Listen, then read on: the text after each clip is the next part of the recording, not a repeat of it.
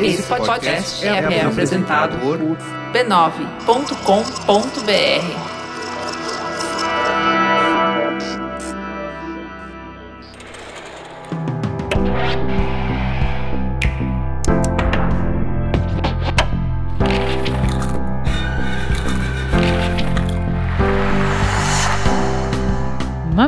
Mamileiros e mamiletes, sejam bem-vindos ao Mamilos Cultura, o nosso espaço de reflexões a partir de produções culturais. Eu sou a Juva Lauer e hoje recebo Jess Ryder. Seja muito bem-vinda. Quem é você na fila do pão? Oi, Ju, eu sou apresentadora do JujubaCast e eu tenho uma produtora que é para Storytelling. A gente faz podcasts e livros e a gente conta histórias. É isso que a gente faz. Muito bem, hoje o nosso tema é o filme concerto Taylor Swift The Eras Tour. Vamos de sinopse. Taylor Swift The Eras Tour documenta três apresentações da Swift no SoFi Stadium em Los Angeles durante a turnê mundial de 2023-2024, a sexta na carreira de Taylor. Com direção de Sam Ranch e produção da própria cantora, o longa bateu recorde de 37 milhões de dólares no seu primeiro dia de pré-vendas nos Estados Unidos. Se considerada a venda global de ingressos até agora, o faturamento já ultrapassa os 203 milhões. O filme oferece uma visão privilegiada da apresentação, o espectador pode acompanhar, por exemplo, Taylor Swift dedilhando o piano, uma visão praticamente impossível no estádio. São quase três horas de filmagem de Taylor Swift cantando e dançando pelo palco e dezenas de canções de nove dos seus dez discos que passeiam por ritmos como country, pop e folk. O filme é composto por 40 das 45 músicas da listagem padrão do show. O longa conquistou o certificado Fresh no Rotten Tomatoes com uma aprovação até o momento de 99% no site de críticas de cinema e televisão. People come up to me and they'd be like, "You gonna just like do a show with like all the albums in it?" And I was like, "Yeah, it's it's it's gonna be called the Eras Tour. See you there." Mas antes da gente entrar no papo de fato, vamos para um breve intervalo comercial. Não sai daí.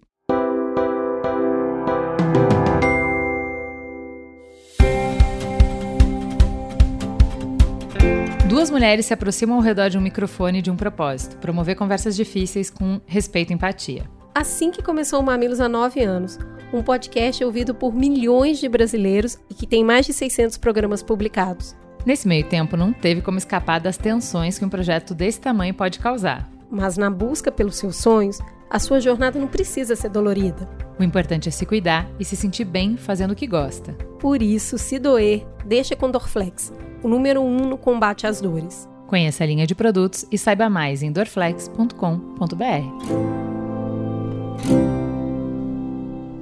E aí, Jess, o que, que essa é essa experiência transcendental te fez refletir? Primeiro que assim, eu sempre soube, tá? É, eu, eu, sou, eu sou uma Swift before you was cool. Assim, foi muito, é, é, há muito mais tempo do que, do que tipo, agora. Sejam bem-vindas, bem-vindos, né, ao grupo, mas assim, eu já falo isso há muito tempo. Teve uma, uma vez, eu, foi antes da pandemia isso, que eu postei no Twitter eu, eu postei assim, a Taylor Swift é o Paul McCartney do nosso tempo. Nossa, foi, que heresia! Assim, eu, é, eu, mas eu postei assim, sei lá, eu tava ouvindo alguma coisa dela, eu falei, nossa, que foda. E aí eu postei isso, e aí rolou uma, uma polêmica, assim, né, das pessoas falando assim, não, como assim, então... Mas assim, eu tinha um ponto. Uhum. O Paul McCartney, quando ele começou a fazer música, quando ele começou, nos primeiros discos dos Beatles, eles eram uma banda para adolescentes. Uhum. Eles eram uma. Eles eram praticamente uma boy band, assim, o equivalente ao que é uma boy band hoje. Né? E eles faziam músicas love songs, bem bobinhas, uhum. uma boa parte, melódicas. um monte de covers, uhum. bem melódicas. E era muito voltado, eles eram um produto voltado para isso, para menininhas, adolescentes, para para bailinho, para coisa assim. Eles não eram a, a obra intelectual uhum, e seminal refinada. e que os Beatles foram depois. Não, mas assim, esse conhecimento musical que ele tinha e que ele foi aprimorando ao longo do tempo, já, meio que já estava lá, assim, começou ali. E, e, a Taylor tem essa similaridade porque o começo da carreira dela também é muito assim, né? São umas músicas bem adolescentes e são love songs. E ela foi, foi meio que embalada ali como um produto para isso, né? E tudo bem, isso faz parte da carreira de qualquer pessoa. mas, quer dizer, de qualquer grande artista, mas com o tempo, à medida que ela foi amadurecendo, que ela foi tomando conta da carreira dela, sabe, ela começou a... Primeiro assim, ela tem duas grandes similaridades com Paul McCartney. A primeira é a capacidade que ela tem de criar melodias, melodias que são é, catchy, melodias que são... E assim, e elas são simples. Uma boa parte das músicas da Taylor, elas são em cima da mesma chord progression, assim, do, do, da mesma progressão de acordes, né? Então você tem ali os acordes, eu vou até te falar, é Ré, Lá, Mi menor e Sol. Você toca, tipo, 50% das músicas da Taylor com esses acordes. Mas, assim, a melodia é diferente em cima. E essa melodia se soma a uma letra que é sempre uma história muito bem contada, muito legal, com um refrão muito bem feito. Que são outras características que marcaram a música dos Beatles e do Paul ainda, ainda na época dos Beatles ali. Tipo, Ok, algumas músicas são simples, mas a história é complexa. Outras músicas são um pouco mais complexas, mas tem um refrão muito bem feitinho, sabe? Muito catchy, muito que dá para cantar junto. Então, eu acho que era dessas similaridades que eu tava falando ali, né? E a sensação que eu tinha já naquela época é que a gente tá com uma artista, a gente tá acompanhando uma artista que vai estar tá com a gente até, sei lá, os 80 anos, igual o Paul tá né? Uhum. E vai estar tá compondo coisas, e vai estar tá falando coisas tal. É, e essa, esse desejo por experimentar e descobrir coisas, né? De não uhum. se fechar num gênero, numa caixinha, e até o Eras Tour é sobre isso, é, é para juntar no mesmo show essa evolução dela ao longo do tempo, né? É uhum. esse, esse monte de música diferente que, que mostra ela se experimentando também, né? Não ficando acomodada.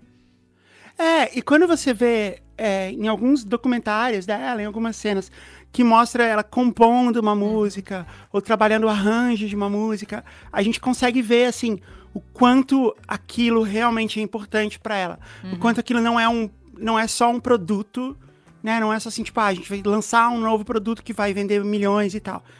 Não tem nada de errado com isso, mas é, eu não acho que tenha, mas é, você vê que ela tá ali realmente, putz, eu eu criei uma coisa aqui que para mim é muito legal, que eu tô me expressando e eu tô muito empolgada com o que tá saindo aqui. E nos últimos discos, então ela tava, deu para perceber que ela tava treinando, tipo, ah, eu vou contar uma história que não é a minha história. Uhum. Então tem é, tem Nobody No Crime, que é do, é do Evermore, eu acho. Ela conta, uma, ela conta uma história de true crime ali, podia muito bem ser um podcast. Do folclore mesmo, a própria, as três histórias, ele tem uma trilogia, uhum. e também conta uma história de amor que não é sobre ela tal. E então você vê assim que, poxa, tá aqui uma storyteller, alguém que é, tá fazendo isso uh, de uma maneira muito artística e ao mesmo tempo muito pop, assim, que eu acho muito legal.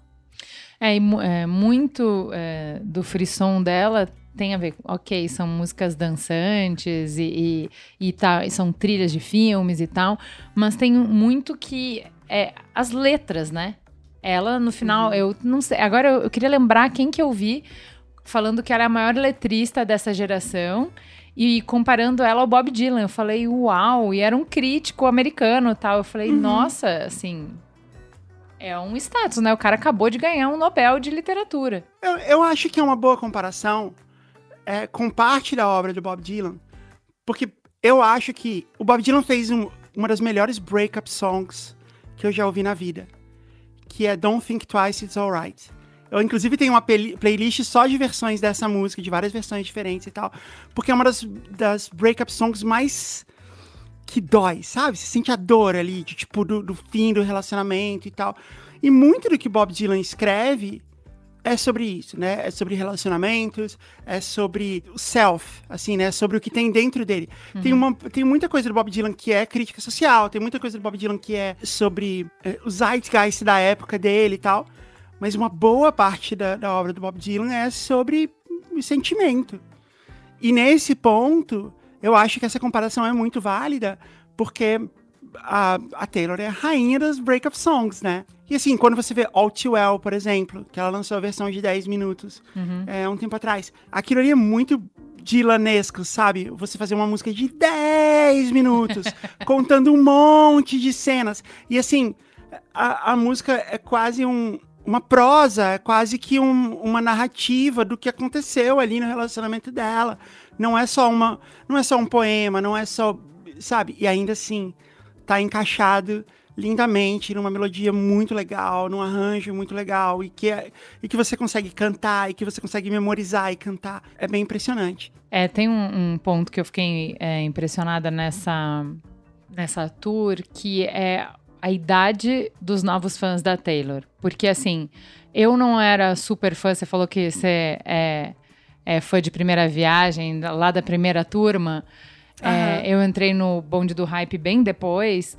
Uh, a Bia Fioroto e o Pedro é, são é, as pessoas que falam da Taylor no grupo do Braincast. Porque é mais uhum. ou menos a faixa etária da Taylor, é a faixa que passou pelas fases junto com ela. Como muito da obra dela é autobiográfica, tudo que ela foi vivendo, foi vivendo na frente das câmeras e foi é, se uhum. expondo. E conforme ela foi crescendo, o público foi amadurecendo junto com ela, passando pelas fases da vida junto com ela. Então, esse uhum. é o, o, que eu chamo de, de público inicial dela. Só que a partir do momento que ela tá nos uh, filmes, tá em trilha da Pixar, tá em um monte de blockbuster, tá no topo das paradas, ninguém escapa. Todo mundo ouve alguma música, conhece alguma música, já dançou com alguma música dela. Então, o halo chega em gente da minha geração, gente da nossa idade. E aí você tem um, um grupo de mulheres da minha idade, 40 a mais, que é enlouquecida, que volta para adolescência, que, que sente essa é, é, essa diversão com ela e que acompanha tudo da vida dela. E eu me impressionei de como ela conseguiu pegar a menina de 9 anos que olha para ela como uma princesa Disney. E, a sensação que eu tive no cinema foi que era um filme da Pixar. Hum. Que você tem diferentes gerações olhando para a mesma coisa e pegando histórias completamente diferentes e significados diferentes.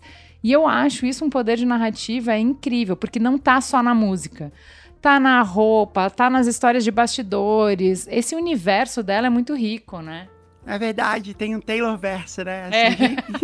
de, de, você tem que saber para quem que ela fez a música, quem Isso. é Dear John, quem é, né, para quem que ela falou, o Well e tal, é, é, Back to December. Cê, tem, é, tem isso mesmo, de fato. Você tem que entender acho... por que, que é importante ela ter mudado a letra no último show de Buenos Aires, o que, uhum. que significa uma três palavrinhas que ela mudou na letra, o que, que isso significa, né? Não, e tem uma outra coisa que é como ela regravou os discos todos dela né, depois da pandemia, nos últimos dois anos, isso permitiu que ela pegasse essas músicas e trouxesse de volta e contasse mais histórias sobre elas, né? Então, é, All Too Well, ela fez um, um curta-metragem sobre é, mostrando mostrando o significado da letra, encenando a letra. Então, Back to December, todo mundo sabe que é sobre o Taylor Lautner. Todos os Swifties sabem que é sobre o Taylor Lautner, que é um ator e que é uma das músicas dela que ela dedicou a um ex-namorado, mas, mas do bem, né? Uma música feliz, assim. E aí, quando ela foi lançar um outro clipe, que agora esqueci qual é a música, mas ela, ela chamou ele pra, pra fazer o clipe, assim. Então, ela alimenta muito. Acho que isso é muito legal do que ela faz também. Ela alimenta muito o fandom com essas coisas. Ela se diverte com essas coisas. Ela consegue se colocar no lugar do fã, sabe? É, diferente de, de muitos artistas que falam assim: ah, eu não quero explicar minhas letras, uhum, eu não quero não sei o uhum. quê. Ela ama isso, ela ama mostrar que isso existe. Ela faz isso pensando assim: quando eu era fã, é, eu, eu adorava ver essas coisas, perceber essas coisas, ter esses detalhes. Então eu vou entregar isso para minha audiência. Isso é muito legal também. Olha, eu vou te contar que eu nunca conheci nada das bandas que eu gostei. Eu não sei o, no, o nome dos músicos do Cidadão Kane. Se eu passar um voo inteiro do lado do Julian Casablancas, que é o vocalista dos Strokes, eu não vou reconhecer, não sei que cara ele tem. Uh, só recentemente eu fiquei sabendo das histórias trágicas do Fito Paz, porque eu assisti uma série na Netflix eu não, ah, sequer escuto álbum inteiro. Eu sou literalmente ouvinte de rádio, sabe? Aquela que gosta Sei. de músicas aleatórias, não sabe nem quem canta e tal. Um ouvinte casual. Okay. Exato. E eu entrei na antessala desse Taylor Verse que você falou quando eu assisti o documentário Miss Americana. E aí, uhum. pô, já gostei e tal, mas ainda assim na periferia desse, desse universo. E eu fui abduzida para esse mundo pelo TikTok que começa com alguns depoimentos emocionados de fãs contando o que, que significa, porque é isso. Eu vivi isso quando eu fui pro Sírio de Nazaré, em Belém. Antes uhum. de eu ir pro Sírio, Eu conheci ouvindo pessoas muito apaixonadas por ele. Então, quando eu fui, eu fui já com essa com essa percepção, com essa visão, com essa carga emocional, entendeu? Conhecer uma coisa pelos olhos de quem é apaixonado. E foi isso que aconteceu comigo. Então, de repente, os fãs contando o que, que significava essa tour, por que tinha que ter uh, várias eras no mesmo show, o que, que significava cada era e não sei o quê. E aí, você ouvindo histórias de gente muito emocionada e gente de todas as idades e não sei o quê, foi assim que começou. Aí uh, começaram os vídeos das celebridades curtindo o show. Então, ah, o, fi o, filho da Alicia Keys foi no show e recebe um áudio da Taylor Swift saindo do estádio. Super fofo, super querido. A Charlize Theron dançando Shake It Off, muito feliz. O Channing Tatum com a camiseta It's Me, Hi, I'm Dead, It's Me, porque ele levou a filha no show é uma vibe, entendeu? Daqui a pouco você entende que o mundo inteiro tá envolvido numa vibe. Aí você fala, pois parece legal.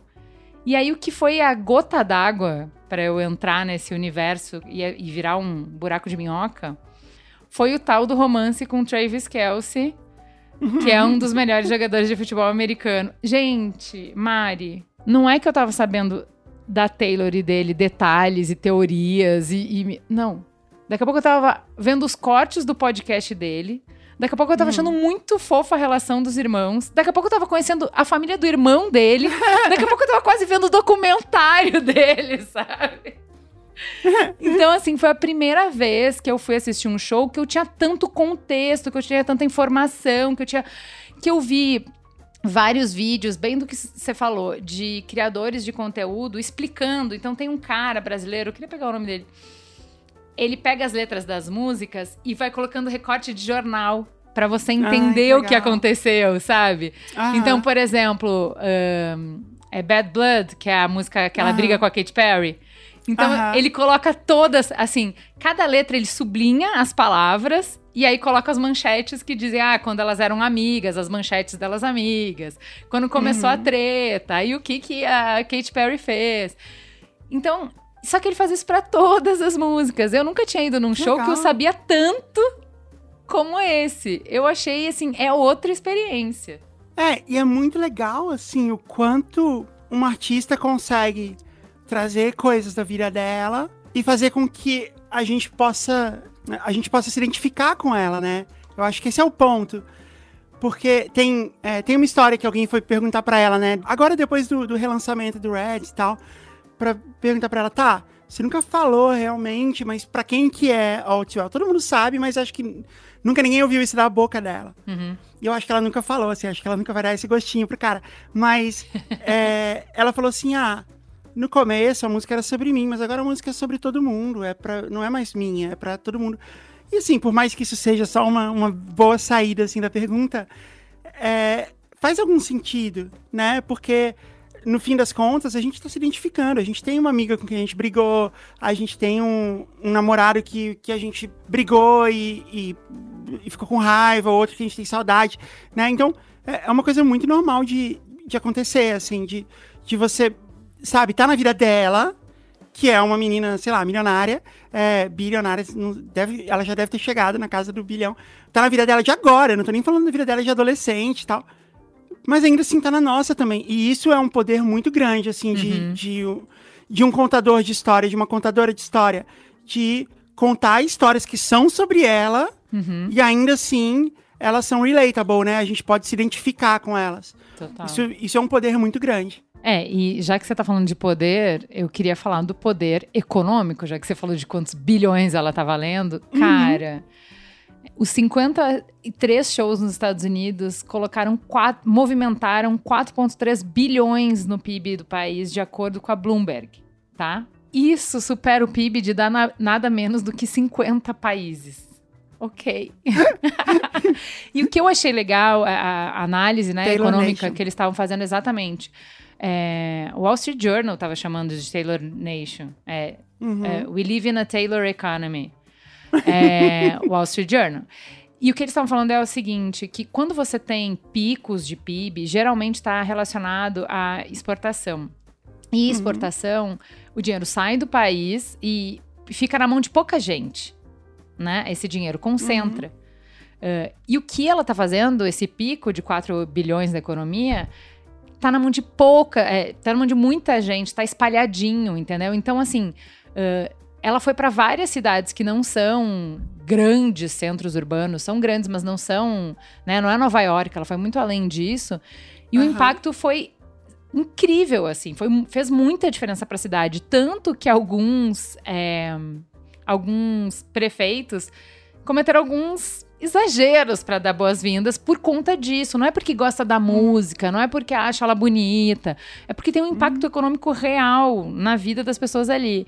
Então, ó, Glendale, Arizona, mudou o nome da cidade temporariamente para Swift City. Ai, que legal. Ah, não, é... Isso é só simbólico, né? Não custa nada, assim. Então tudo Exato, bem, mas é isso. É que hoje à tarde, por que, ah. eu tô vendo isso? Porque hoje à tarde hum. o Eduardo Paes tweetou hum. falando que ele ia. É, porque a, a, Taylor Swift foi trending no Twitter aqui no Brasil. E ah. aí ele tweetou pra galera assim: olha, se vocês quiserem ver a Taylor no Cristo Redentor, fala com o padre lá que cuida da projeção e uhum. pra galera fazer barulho e conseguir. E aí teve gente falando, ai, que absurdo, que desrespeito. Não é um absurdo. Ele não tá fazendo isso porque ele gosta da Taylor, entendeu? Porque movimenta economia, cara.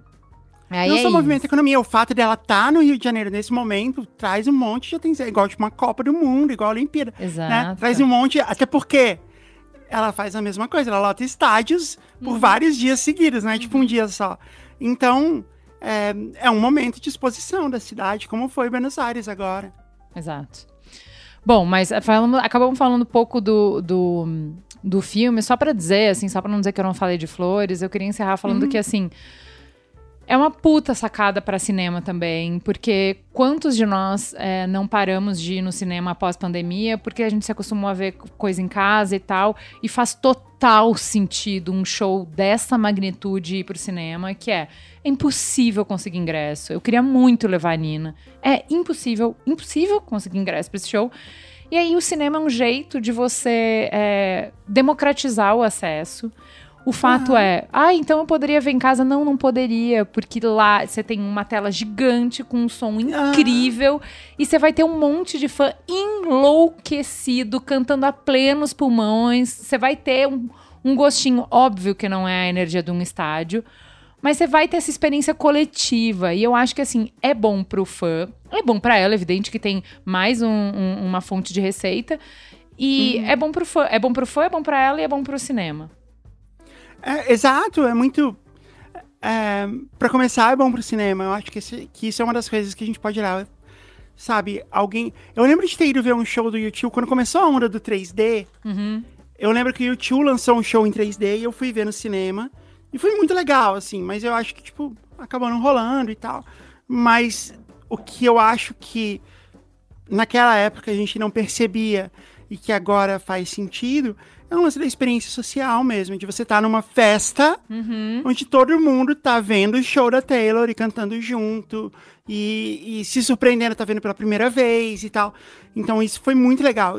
Eu também não fui no show, é, não só porque era impossível conseguir ingresso, mas porque os ingressos que eram possíveis de conseguir eram muito caros uhum. e muito longe. E aí eu pensei assim, poxa, eu não quero ir num show pra eu estar, tipo, a, a, quilômetros de distância do palco, eu não vou ver nada. Eu vou ver tudo pelo telão. Uhum. E, e, eu não vou ouvir nada, porque eu vou ouvir as pessoas à minha volta que estão gritando. e assim, tudo bem, eu não tô nada contra a experiência, mas assim, tipo, eu pensei, não vale a pena essa grana, sabe, que tá custando. E ver no cinema foi. Eu não acho que ela. Como você falou, não substitui a experiência de ver no estádio, mas é uma excelente adição a essa experiência. Uhum. Foi muito legal ver lá com silêncio, com todo mundo junto.